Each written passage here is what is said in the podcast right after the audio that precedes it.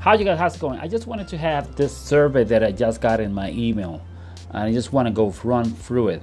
Since we're stuck in our houses and we're living a different world, the new normal, and there's less, maybe lesser, interactions with the realtor, and people are saying, well, is this gonna change that much?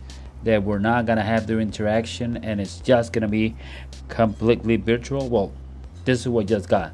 90% of buyers purchase their home through an agent.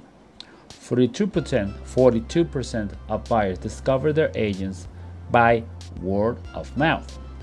95% consumers research the housing market online for a home to buy it. 44% turn their internet first before contacting an agent. 74% of home buyers interview only one agent. 61% of first time home buyers were for the age of 35 and younger. This results points the fact that despite our heavy use of internet, potential home buyers and sellers prefer using a real estate agent to navigate them through the process of buying or selling a home.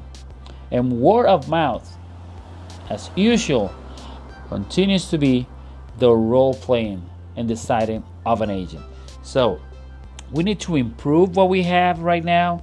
We need to be more viral. We need to be more in connect. We need to put a lot of more uh, information about the process of it. We're not actually going out there selling.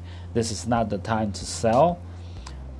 But uh, nevertheless, you can put a lot of money into your uh, virtual, into your uh, marketing, into your all the process of uh, making an app, or maybe having an uh, uh, artificial intelligence selling your name and all that.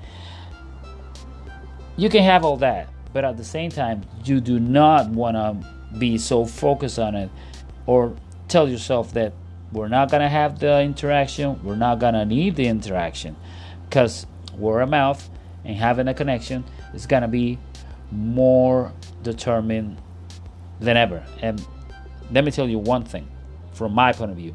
I just want to get out of my house and I just want to have a conversation with an agent and I just want to feel and touch what I'm going to buy.